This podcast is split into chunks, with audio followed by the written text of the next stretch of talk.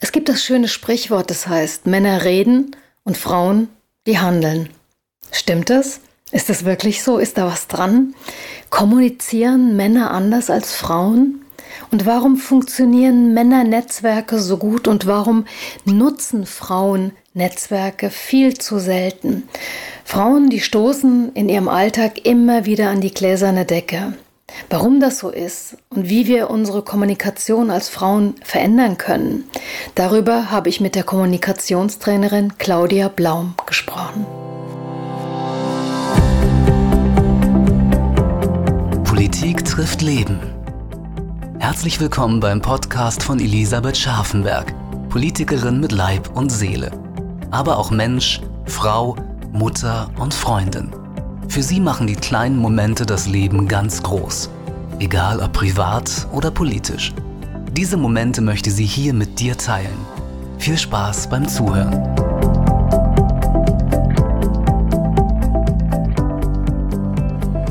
Ich bin heute zu Besuch bei Claudia Plaum. Claudia Plaum beschäftigt sich sehr speziell mit Kommunikation, insbesondere Kommunikation von Frauen. Stell dich doch bitte einfach mal vor, Claudia. Ja, mein Name ist Claudia Plaum. Ich bin Mutter von zwei Kindern. Wir leben seit 13 Jahren hier in Schwarzenbach an der Saale. Von der Ausbildung her bin ich Maschinenbauingenieurin und komme da aus einer Männerwelt. Habe mich auch politisch engagiert, auch eine Männerwelt und habe festgestellt, äh, während ich Kommunikationstrainings genommen habe, äh, dass Frauen anders kommunizieren als Männer. Und das war für mich Ansporn, selber Kommunikationskurse zu geben für Frauen, die etwas zu sagen haben. Jetzt bewege ich mich ja selbst auch in einer sehr männlichen Welt, in einer Politwelt, wo viele Männer an der Spitze stehen, wo ich mir manchmal Reden anhöre oder auch ja Männer erlebe und mich A, wundere, warum die an dieser Position sind und B, äh, wie wenig Inhalt oft Reden haben. Was passiert da? Ja, in der Regel ist es so, dass Frauen reden, um Beziehungen zu knüpfen und Männer reden, um sich selbst zu präsentieren. Und das ist für mich so der, der große Unterschied auch dabei. Frauen wollen Dinge voranbringen und stellen dabei oft die Person selbst in den Hintergrund. Und Männer bereiten erstmal für sich selbst das Feld, bevor dann ihre Ideen kommen. Und äh, da sehe ich im Prinzip einen großen Unterschied und das halte ich für wichtig, dass man einmal äh, Frauen nahebringt, sich auf diese Männerwelt ein wenig mehr einzulassen, aber gleichzeitig auch sie selbst zu bleiben. Das ist ein Problem. Also wenn politische Welt so funktioniert oder überhaupt erfolgreiche Arbeitswelt vielleicht, wenn das so funktioniert, dass äh, Menschen, die sich eher selbst darstellen und wo Inhalte hinten angestellt werden, die Karriere machen und die, die die Inhalte bringen, am Ende des Tages in die Röhre gucken. Müssen wir uns damit abfinden? Ist das so? Kann man damit Kommunikation auch was verändern? Oder ja, was, was tun wir Frauen? Also ich glaube, wir müssen uns nicht damit abfinden, aber ich halte es für wichtig, dass mehr Frauen einfach in diese Gremien hineinkommen. Und dazu muss man leider erstmal ein Stück weit den, nennen ihn jetzt mal den männlichen Kommunikationsweg gehen, das denke ich schon, damit wir einfach da in die Gremien kommen und auch da bleiben. Aber ich warne einfach davor, dass sich Frauen verbiegen und komplett männliche Redeformen oder Kommunikationsformen annehmen. Uns wird ja als Frauen oder als Karrierefrauen, sage ich das mal in Anführungszeichen, oft so ein bisschen nachgesagt, dass wir unterm Strich, weil wir dahin gekommen sind, wo wir eben jetzt sind, eigentlich so die härteren Kerle sind. Das heißt, dass wir noch mit, mit härteren Bandagen kämpfen, noch äh, ja, karriereorientierter und rücksichtsloser unterwegs sind. Siehst du das so? Es hat so ein bisschen so einen Anschein, weil ja Frauen, die sich aus der, aus der Frauenreihe herausbewegen, sich erst erstmal eine exponierte äh, Position auch einfach haben. Das ist ja schon mal bei Frauen verdächtig. Unter Männern ist es auch verdächtig. Was hat die vor? Warum, warum äh, hebt sie sich jetzt ab? Damit ist man erstmal eine Exotin und wird auch erstmal beäugt. Und ich denke, das muss man aushalten. Und man muss sich einfach ganz sicher sein, dass das, was ich zu sagen habe, wichtig ist und dass ich das einfach tun möchte. Und ich muss da dranbleiben. Und mit Sicherheit ist es viel, viel schwerer für eine Frau, das auszuhalten, als für einen Mann. Einfach weil für ihn diese Kreise sehr viel selbstverständlicher sind als für Frauen. Ich denke, dieses, diese Situation aushalten, das finde ich einen sehr, sehr spannenden Ausdruck, weil äh, sich präsentieren, das heißt ja wirklich auch aus der Reihe raustreten, sichtbar werden, angeschaut werden. Ich erlebe das, dass wir als Frauen ganz oft erstmal ja, auf unser Aussehen reduziert werden. Äh, es wird kommuniziert, welche Frisur wir haben, äh, welche Kleidung wir tragen, ob jemand oder ob eine Frau figurbetont angezogen ist oder eher im Anzug rumläuft, das spielt bei Männern irgendwie überhaupt keine Rolle. Die haben halt da ihren anthrazitfarbenen Anzug dran. Da spielt es fast keine Rolle, äh, welche Farbe die Krawatte mhm. hat. Also Angela Merkel zum Beispiel mal als Paradebeispiel, äh, die kann eine Regierungserklärung machen in einer äh, sehr zugespitzten politischen Situation. Und das Erste, was wir hören, ist, äh, ob ihr die Farbe des Jacketts gestanden hat oder wie ihre Haare heute geföhnt sind. Dieses Aushalten, das müssen wir ja offensichtlich, weil wir oder an uns andere Maßstäbe angelegt werden. Ja, auf jeden Fall. Also das ist auch nicht vom Tisch zu weisen, dass äh, bei Frauen die Kleidung äh, eine sehr große Rolle spielt. Also noch deutlich mehr als bei Männern. Wichtig ist, dass diejenige, die vorne steht, sich in dieser Kleidung wohlfühlt. Ganz einfach, weil sie, weil sie äh, hilft, selbstbewusster zu sein. Aber das, das werden wir nicht abschütteln können, dass Leute das als erstes bei Frauen diskutieren, auf jeden Fall. Nur sieben Prozent des Inhaltes kommen beim Hörer an. Und das ist bei Frauen natürlich dann umso wichtiger, dass sie dann auch entsprechend gekleidet sind, weil sie einfach über ihr Aussehen auch wirken. Und das habe ich eben auch bei den Kommunikationsseminaren, die ich selber genommen habe, zunächst mal bemängelt, dass man dann nur auf die Rede eingeht. Und äh, das habe ich eben festgestellt, dass es bei Frauen eine sehr große Rolle spielt, wie man dann tatsächlich gekleidet ist. Aber auch ich beginne bei meinen Seminaren erstmal mit dem Selbstbewusstsein, dass man also mit der Art und Weise, wie man auftritt, überleben kann und dass man auch gut ist, so wie man auftritt. Und dann kommt die Kleiderfrage hinten dran. Ja, ich glaube auch, äh, es ist einfach wichtig zu wissen, was passiert. Wenn äh, wir quasi zu äh, 93 Prozent erstmal über die Optik beurteilt werden, ich glaube, dann ja, kann man da auch ganz entspannt mitspielen. Ich tue das schon gelegentlich auch, äh, mit Farben äh, zu spielen oder auszuprobieren und, und da auch sich zu trauen, sich zu zeigen ich glaube, äh, das ist für viele Frauen auch ein großes Problem. Also wirklich zu sagen, hier bin ich, hier ist mein Platz, den habe ich ganz, ganz selbstverständlich. Erzähl mir doch mal, wie so ein Seminar abläuft, so ein Kommunikationsseminar, mhm. was da passiert, welche Frauen zu dir kommen. Ja, also wenn man, wenn ich jetzt mal von einem Wochenendseminar berichte, das fängt Freitagabends an und geht bis Sonntag früher Nachmittag beginnt erstmal mit einem sehr intensiven Part äh, des Kennenlernens. Also manche haben ja diese Spiele satt, äh, ich werfe dir einen Ball zu und ich stelle mich vor und so weiter. Es, äh, ich mache das ein bisschen anders. Das beginnt bei mir gleich mit einer Partnerübung, also dass man sich eine Frau sucht und äh, sich gegenseitig interviewt. Also man stellt sich gegenseitig Fragen und ähm, zu ganz unterschiedlichen Dingen. Beruf spielt dabei keine große Rolle, sondern eigentlich das normale Leben. Und dann stellen sich die beiden gegenseitig vor. Damit haben sich dann schon mal zwei sehr intensiv kennengelernt und der Rest darunter hat schon mal die Rhetorikfähigkeiten der, der Einzelpersonen dann kennengelernt. Dann gibt es einen äh, größeren Theorieblock, einfach zu Kommunikationstheorie, Schulz von Thun, Watzlawick. Und ähm, dann kommt eine weitere Übung, wo jeder Einzelne ihren persönlichen Werdegang äh, beschreiben soll, äh, im, im Sinne von meine kommunikative Entwicklung. Beginnt bei der Kindheit bis in die Jetztzeit und das an einer Grafik. Und damit verfolge ich auch zwei Ziele, dass man einmal mal übt, äh, wie spreche ich, wenn eine Grafik im Hintergrund ist, wie wirke ich dann und wie wirkt zum Beispiel dieses Drehen. Andererseits ist das auch wieder etwas, wo man die Personen unglaublich gut kennenlernt. Und das ist so die Basis das geht dann so in den, in den äh, Samstagvormittag. Das ist so die Basis, auf der man arbeiten kann. Und dann sagt schon manche, ja, und was hat man bis dahin gelernt? Sage ich schon eine ganze Menge, aber es ist eben keine Theorie, die man mitschreibt, sondern dadurch wächst die Gruppe und das ist ganz immens wichtig. Und es mündet dann noch ein paar Theorieblocks, dann gibt es so elf Tipps zur freien Rede. Es gibt äh, eine Zuhörübung, wo ich also mal testen kann, wie gut kann ich denn eigentlich zuhören. Und äh, dann arbeiten wir uns so langsam dahin, dass wir eine Präsentation vorbereiten, die dann auch gefilmt wird. Und das ist das Highlight dann im Prinzip.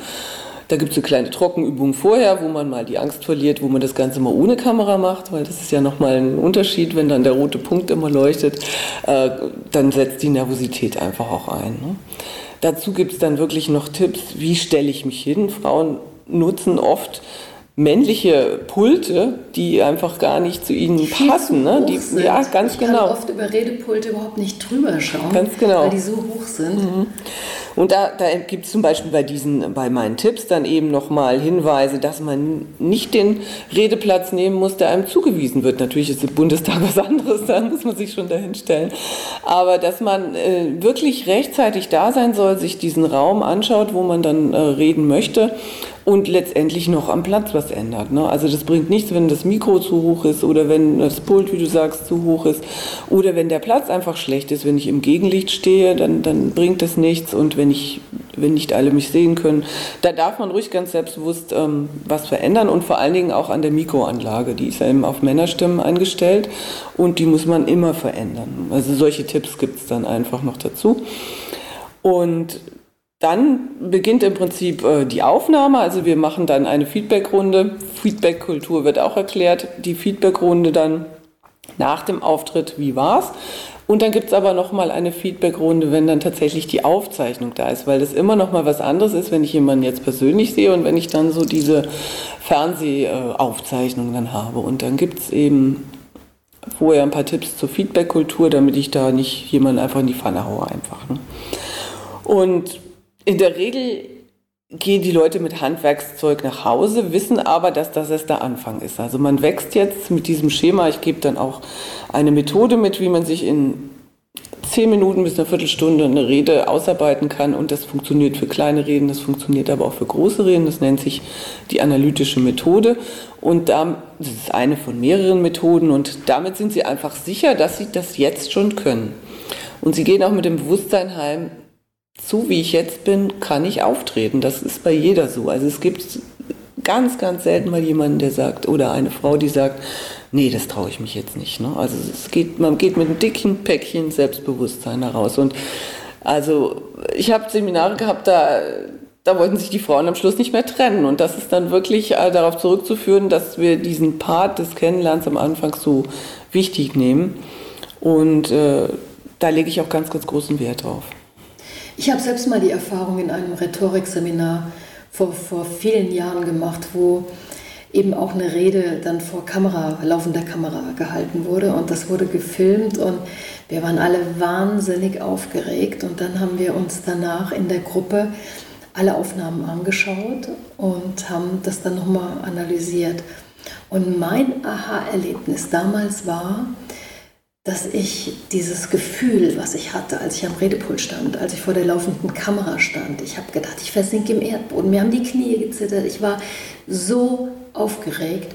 Und ich habe dann die Aufnahme gesehen und habe gedacht, die Frau, die da gerade eine Rede hält im Fernsehen, die ist die Ruhe selbst. Und das war für mich so das hat mir so eine ganz innere große Entspannung gebracht, dass ich gemerkt habe, ich kann aufgeregt sein und ich bin dann auch ganz, ganz aufmerksam und ganz, ganz wach.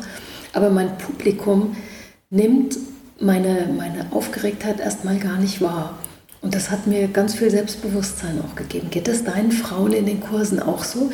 Erlebt ihr das auch so, dass so die, die, die eigene Unsicherheit und Aufgeregtheit nach außen gar nicht bemerkt wird? Ja, ganz genau. Das ist ja das, was ich sage. Wenn Sie sich dann selber mal sehen, auch was man ja daheim nicht macht, dann ist das so. Wenn einem, in der Regel sind es dann 12, 13, 14 Teilnehmerinnen, wenn einem 13 Leute sagen, das ist super so, wir spüren deine Unsicherheit nicht, wir sehen nicht, dass du zitterst, dann glaube ich es auch dann glaube ich es auf jeden Fall und, und ich sehe mich ja dann auch selber. Ne? Also das ist auf jeden Fall so. Hm. Die eigene Stimme zu hören, das ist ja auch sowas, ja, oder? Ja. Das hat ja auch was mit Kommunikation zu tun. Das war für mich am Anfang, als ich so politisch in die Öffentlichkeit getreten bin, auch nicht einfach, sich im Radio mal zu hören oder überhaupt Stimme über eine Mikroanlage zu hören, sich daran zu gewöhnen, wie die Stimme eben klingt über irgendwelche Medien oder Verstärkungen. Ja, genau. Und das ist das Schöne, dass man da tatsächlich dann auch äh, Frauen entdeckt, die eine ganz, ganz tolle Stimme haben, die sie auch zeigen sollten. Ne? Also wie man, genauso wie man sagt, wenn jemand eine gute Figur hat, zeigt die doch, ist das mit der Stimme ganz genauso. Und da sind ja auch viele Dinge, wenn ich sie mal ans Licht ziehe, die, an denen kann ich ja doch dann arbeiten. Ja. Und das ist halt einfach da appelliere ich immer, dass sie sich trauen sollen, wirklich sich de, auch der Fernseh, sage ich mal in Anführungsstrichen, Fernsehaufzeichnung auszusetzen. Manche weigern sich ja, die möchten es nicht, ne, weil sie Angst haben, dass sie dann bloßgestellt sind. Aber wenn man das eben tatsächlich schafft, diesen Schonraum zu erzeugen, wo alles in der Gruppe bleibt, dann trauen die sich auch. Und dann ja. traut sich auch war mal eine Teilnehmerin da, die war knapp an die 80 und die wollte gerne ihr Leben erzählen. Also sie hat unglaubliche Erfahrungen gemacht und wollte die gern weitergeben. Und aus diesem Grund hat sie das Seminar mitgemacht, hat sich aber strikt geweigert, äh, vor die ganze Gruppe zu treten. Sie hat das immer nur im kleinen Rahmen gemacht und wir haben dann das tatsächlich geschafft, dass sie das vorgetragen hat und wir waren da zu Tränen gerührt, weil das wunderbar war. Also und sie hatte auch eine Art, das weiterzubringen. Und das sind auch so für mich die Momente, wo ich dann heimgehe und sage, ja, das ist wunderbar gewesen und das bereichert mich dann auch und ich sage, das ist eigentlich das, was ich damit verfolge, dass Frauen sich trauen. Ja, ich glaube auch so wirklich so die eigene Persönlichkeit zeigen. So zu zeigen, wie ich bin, wer ich bin, das finde ich auch ganz wichtig, also so authentisch zu sein. Und ähm, ja, da spielt natürlich Sprache eine Rolle, da spielt auch ein Dialekt vielleicht eine Rolle. Bist du eine Feindin der Dialekte oder wenn man Kommunikation lehrt? Ähm, wie siehst du einen Dialekt? Ich erlebe das ja im Bundestag auch öfter, dass man den Kolleginnen und Kollegen sehr genau anhört, aus welcher Region Deutschland mhm. sie kommen. Und äh, teilweise wird das sehr gepflegt, teilweise wird auch versucht, das komplett wegzudrücken. Wie siehst du das? Ja, ich hatte äh, eine Zeit lang mal ein bisschen Problem mit Dialekt. Das hängt ja auch immer ab, was ist es für ein Dialekt, man hat da so seine Vorlieben. Aber äh, bei uns im äh, Trainerkurs war tatsächlich eine Frau aus Bad Tölz, die das ausgelebt hat und auch damit gespielt hat. Und das war gut, das war gut so. Also sie erreicht damit Menschen, die ich mit Hochdeutsch gar nicht erreichen würde. Also das war, ich finde das gut und ich unterstütze das auch.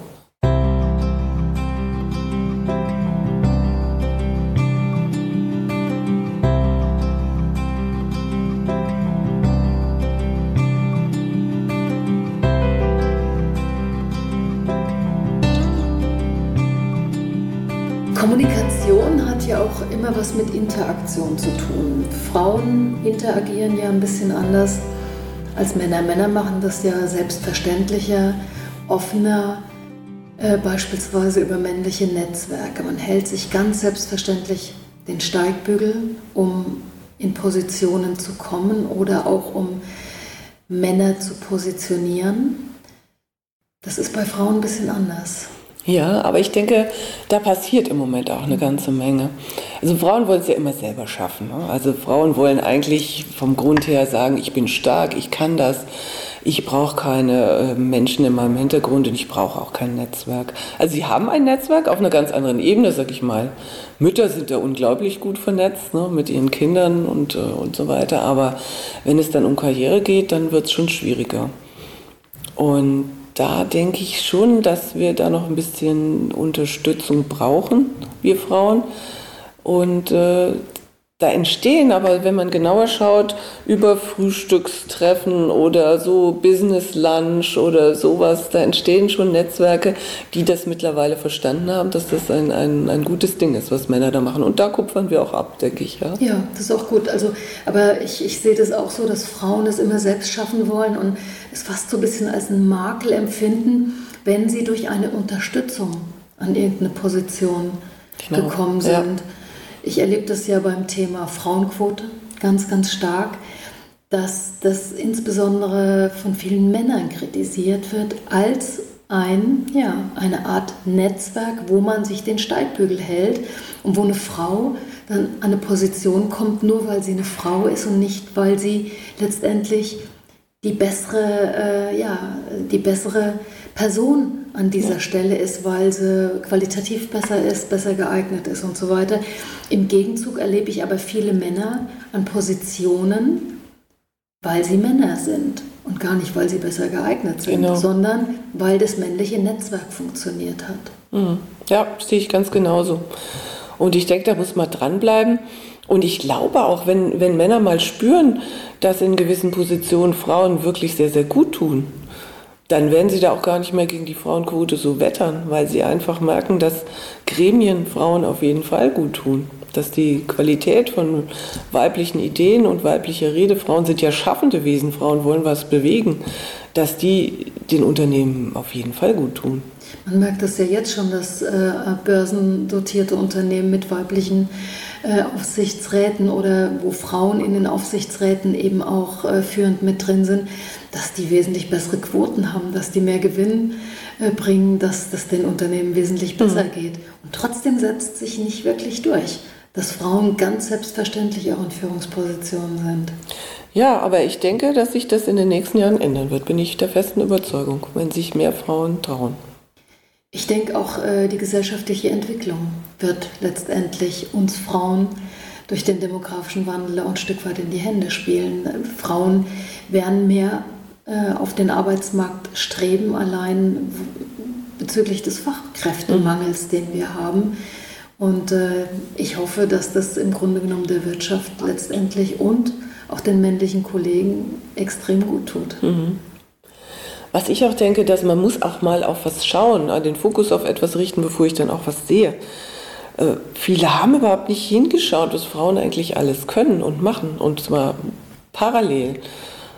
Frauen arbeiten ganz anders als Männer, da ist dann immer von Multitasking die Rede, okay, aber Frauen können das einfach auch. Also sie können verschiedene Dinge anschieben und trotzdem gute Arbeit abliefern und das ist bei Männern nicht immer der Fall.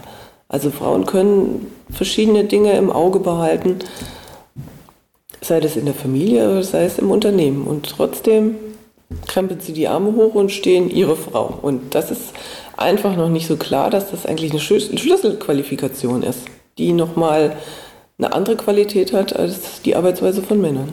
Ja, ich denke auch, dass da absolut was dran ist und hoffe, dass diese Gesellschaft sich auch einfach ein Stück weit dahin entwickelt. Jetzt bin ich selbst Mutter von vier Töchtern und wirke da quasi äh, ja, gesellschaftsentwicklungspolitisch ganz aktiv äh, mit, erlebe aber auch, dass meine Töchter drei von vieren in Berufen äh, unterwegs sind, die äh, schon auch männlich dominiert sind und wo ich einfach mitbekomme, dass da schon noch die alten Stiefel äh, ja, gefahren werden. Also ähm, dass äh, die jungen Frauen bis zum gewissen Grade gleich oder gleich auf sind mit den äh, Männern.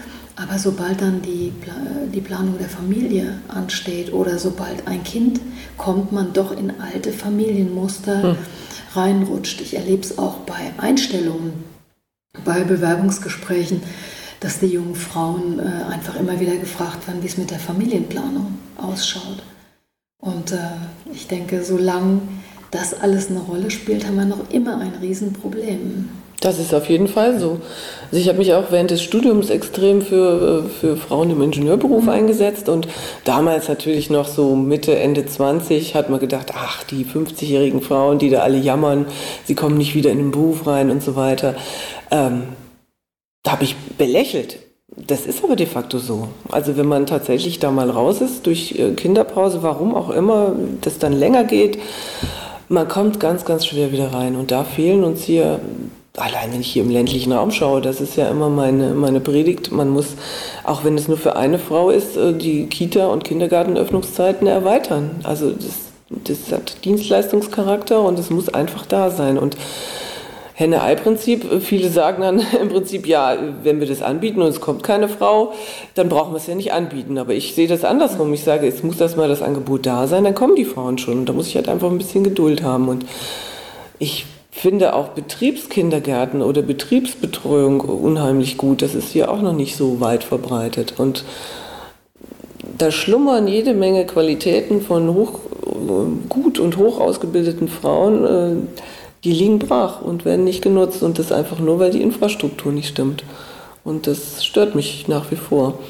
Aber deshalb, da kommen wir dann wieder zur Kommunikation, wenn Frauen da aufbegehren und sich einfach trauen, was zu sagen und das immer mehr, dann passiert da auch was. Und deswegen sind starke Frauenstimmen wichtig. Das heißt, Kommunikation zu schulen, äh, sich zu zeigen und das auch zu üben, äh, aufzutreten, das ist jetzt nicht nur eine Sache für Frauen in der Politik oder in der Wirtschaft, die irgendwie da Karriere machen wollen, sondern eigentlich ist es für jede von uns wichtig. Ja, natürlich. Das kann schon in der Beziehung sein. Wie viele Frauen äh, aus früheren Generationen hatten keinen Führerschein, weil der Mann oder waren nicht berufstätig, weil der Mann gesagt hat, das klappt schon. Welche Frau hatte früher aufbegehrt? Also ich will jetzt nicht uns alle hier zu, zu Emanzen oder sowas machen, aber allein in der Beziehung tut es schon mal gut, wenn man einfach auch mal klare Worte wählt. Und viele Frauen tun das nicht. Das stimmt.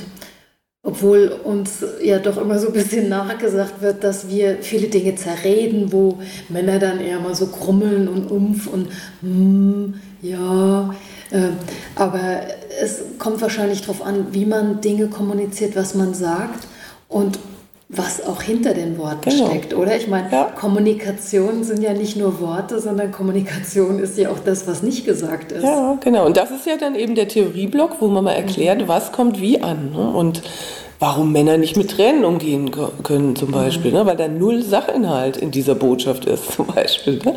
Oder warum Männer dann uns auch kleiner wahrnehmen, weil wir ja sehr gerne auch Füllworte äh, in unseren Aussagen haben. Ne? Eigentlich bin ich ja manchmal ganz gut. Will heißen, ich will sagen, ich bin gut, drücke aber was ganz anderes aus. Also das ist auch noch so ein Baustein, den ich mit drin habe, wo ich dann sage, wo machen wir uns denn klein? Wo sagen wir das schon mit Worten, dass wir kleiner sind? Oder ich mache dir natürlich gerne Abendessen. Natürlich, das ist nicht natürlich. Für dich mache ich sehr gerne Abendessen. Klingt ganz anders.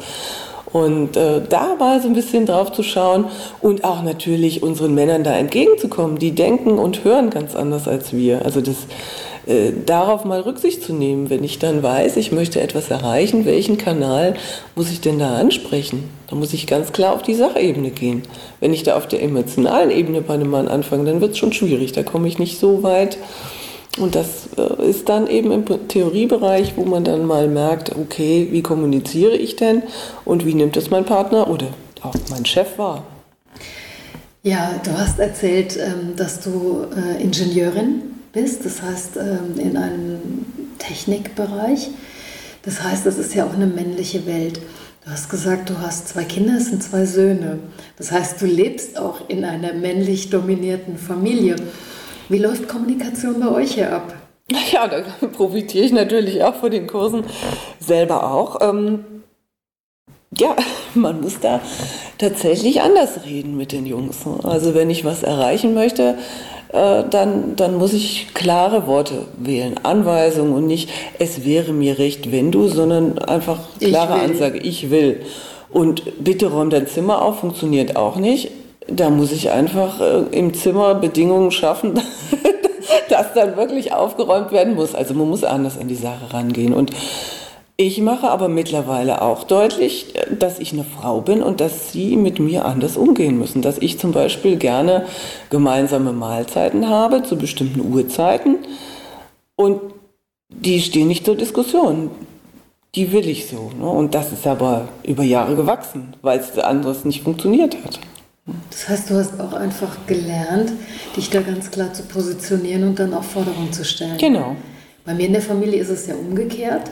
Ich habe vier Töchter, das heißt, äh, wir leben oder haben gelebt in einer super frauendominierten Familie. Das heißt, als die Töchter alle noch zu Hause waren, fünf Frauen, ein Mann. Ich habe dann immer erlebt, wenn ich das irgendwo erzählt habe, dass die Leute gesagt haben, boah, ihr armer Mann. so viele Frauen. Und ich habe immer gesagt, nee, dem geht es richtig gut. Ja, dem geht es richtig gut mit uns. Und ähm, ich finde das sehr, sehr spannend, wie man wirklich da auch miteinander umgeht, wie gesprochen wird und wie auch wahrgenommen wird, so wie du im Grunde genommen äh, das äh, so als Frau erlebt hast in einer männlich dominierten Familie, denke ich, hat es mein Mann auch eben mit uns fünf Frauen so erlebt. Und ähm, spannenderweise kann er sehr, sehr gut mit Frauen zusammenarbeiten. Ich glaube, das ist ein Produkt äh, dieser Familienkonstellation. Ja. Und äh, ich glaube, dass dein Produkt deiner Familienkonstellation einfach auch ist, sich mit diesem Thema Kommunikation zu befassen und das zu versuchen, anderen Frauen nahezubringen. Ja, na klar. Also wir reden auch oft äh, darüber. Ne? Also da, äh, mein Mann sagt das schon immer, jetzt kommst du mir wieder mit diesen Kommunikationstheorien. Aber andererseits sagt er, sagt er mir natürlich auch, ich kann ihn ja direkt fragen, wie kommt denn diese Aussage bei dir an? Mhm. Also was, und er ist sag ich mal, ein sehr männlicher Mann. Da habe ich dann gleich, gleich den richtigen, der mir dann auch sagen kann, äh, wie, wie wirke ich denn da? Also wenn ich selber, ich sage ja auch nicht, dass ich perfekt bin, wenn ich eine Rede halte, ich schule ja nur. Und ähm, da kriege ich dann schon ein ganz klares Feedback, äh, wie das bei einem Mann ankommt und wie ich das äh, seiner Meinung nach anders machen sollte, wenn ich da bessere Ergebnisse erzielen will. Und daraus, das nehme ich natürlich wieder mit in meine Schulungen dann auch. Ist aber auch spannend, äh, dieses äh, sich ein Feedback beim eigenen Ehemann zu holen. Ähm, das muss ja nicht immer positiv sein. Nö. Also ein Feedback ist was Konstruktives, aber das, was man hört, ist ja ganz, ganz oft nicht das, was man hören will. Nämlich, das hast du super gemacht, das, also besser geht's gar nicht und äh, finde ich richtig, richtig toll. Dann auszuhalten, äh, dass, dass der Partner dann eben sagt, naja, hier und da kannst du noch nachschärfen, das fand ich jetzt ein bisschen unklar oder hier kannst du noch ein bisschen deutlicher werden. Das finde ich ähm, spannend. Ja, aber das ist dann auch, das geht nur, wenn diese Feedback-Regeln einfach klar sind. Ich bitte um ein Feedback und dann gibt er mir das auch, sage ich bitte schonungslos dann auch einfach. Aber wenn ich das ungefragt bekomme, dann ist das ja wie ein Schlag. Ne? Ratschläge sind auch Schläge und so empfinde ich die dann auch. Und wenn ich mich aber öffne und ich sage, bitte gib mir mal ein Feedback, dann kann ich das aushalten. Dann habe ich meine innere, innere, mein inneres Waschbrett so hochgezogen hier, also mein, mein, äh, dann habe ich mich stark gemacht, um dieses Feedback äh, zu empfangen. Und das empfehle ich auch in den Kursen, dass man das eben deutlich trennen muss, dass ich also nicht äh, ungefragt Feedback geben darf und soll, weil ich damit jemanden ganz extrem verletzen kann auch. Ja. Das heißt, das Thema Kommunikation spielt jetzt nicht nur beruflich für dich eine große Rolle, sondern einfach in deinem ganzen Leben. Das heißt, du lebst das Thema Kommunikation auch. Ja, Sprache ist es eigentlich eher. Also mein, mein anderes Standbein sind ja im Prinzip Texte, technische Texte und Pressetexte und Sprache ist es das, ist äh, die, die mich fasziniert, ja. Ja, Claudia, danke. Das war ein Einblick in das Thema Kommunikation, Sprache, Auftreten.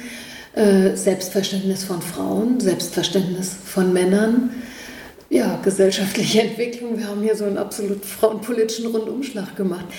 Am Ende meiner Gespräche möchte ich auch immer noch mal ein bisschen mehr von meinen Gesprächspartnerinnen oder Partnern äh, eben auch wissen. Mein Podcast heißt ja Politik trifft Leben und jetzt möchte ich dich als Mensch natürlich auch noch mal erleben. Äh, ich stelle zum Schluss immer drei Fragen. Meine erste Frage an dich, was ist denn so deine persönliche Vision in diesem Leben? Also meine persönliche Vision ist, dass von mir was bleiben soll. Und zwar nicht nur ein Name auf einem Grabstein, sondern dass ich sehr gerne sehen möchte, dass was von mir bleibt. Also dass jemand, der Kinder hat, der sieht das natürlich schon, aber ich möchte trotzdem an etwas mitgewirkt haben, was sichtbar ist. Hast du da was im Auge? Ich hatte mal was im Auge, das hatte, das war, äh, ja, da wollte ich gerne Bürgermeisterin werden von äh, Schwarzenbach und ähm, das hat leider nicht geklappt, aber da hatte ich eine sehr schöne Agenda, die ich mir vorgenommen hatte. Also es war etwas, was mir sehr gefallen hätte und ähm, in diese Richtung geht es auch. Also ich möchte mein Umfeld mitgestalten. Also diese Region hier, wo wir ganz bewusst hergezogen sind, wir sind ja eigentlich Hessen und sind dann äh, über viele Umwege hierher gekommen. Diese Region hier gefällt mir und für diese Region möchte ich auch was tun. Ich bin ja auch noch Kreisrätin und bin da auch äh, im Prinzip äh, politisch wirksam auf einem ganz niedrigen Niveau. Aber da, das gefällt mir da mitzuspielen. Und äh, ja, ich ist im Moment noch nicht ganz klar, wo jetzt der Hase dann hinläuft, aber auch dieses Frauenthema, das ist schon eins, was mich ganz, ganz lange beschäftigt. Und wenn ich da in dieser Richtung wirken kann und dann Frauen mitbegleiten kann, die wachsen, das wäre sowas, was mir sehr gut gefallen würde. Das gefällt mir jetzt auch erstmal gut, wenn du das sagst. Ich glaube, das ist, ist eine schöne Sache. Für mich spielt das Thema Glück ja auch immer eine große Rolle. Ich habe so das Gefühl, wir sind auch glücklich, wir sind unglücklich, aber oft merken wir gar nicht so richtig, wie es uns geht, wie wir uns fühlen, ob das jetzt Glück ist oder ob das einfach nur ja, so ein Wohlgefühl ist. Manchmal sind wir wie so ein Hamster im Rad und rennen nur und merken gar nicht, was das Leben uns gerade bietet oder ja, präsentiert. Wann warst du denn in der letzten Woche und warum so richtig glücklich?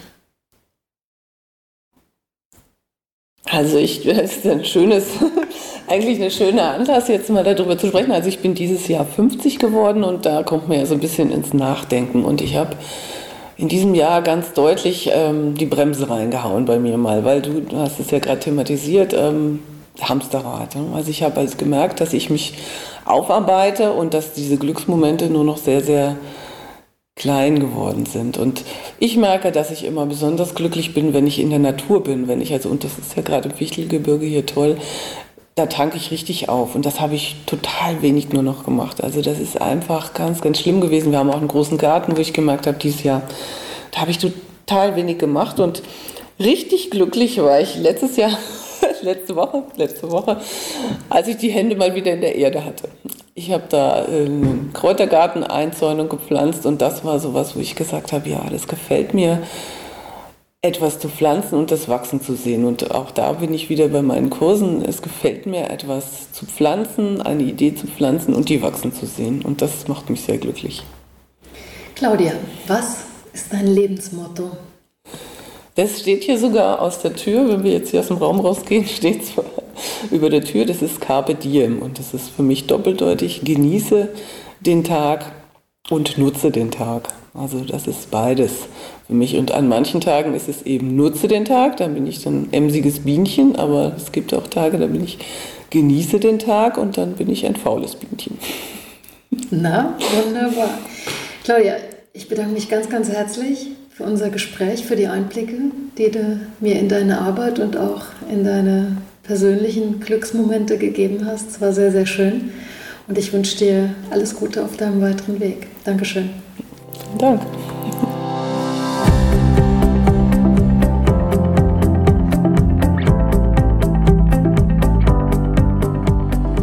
Vielen herzlichen Dank, dass du heute wieder dabei warst. Wenn dir die Folge gefallen hat, dann hinterlass uns gerne eine positive Bewertung bei iTunes. Weitere Infos findest du unter www.elisabeth-scharfenberg.de. Bis zum nächsten Mal.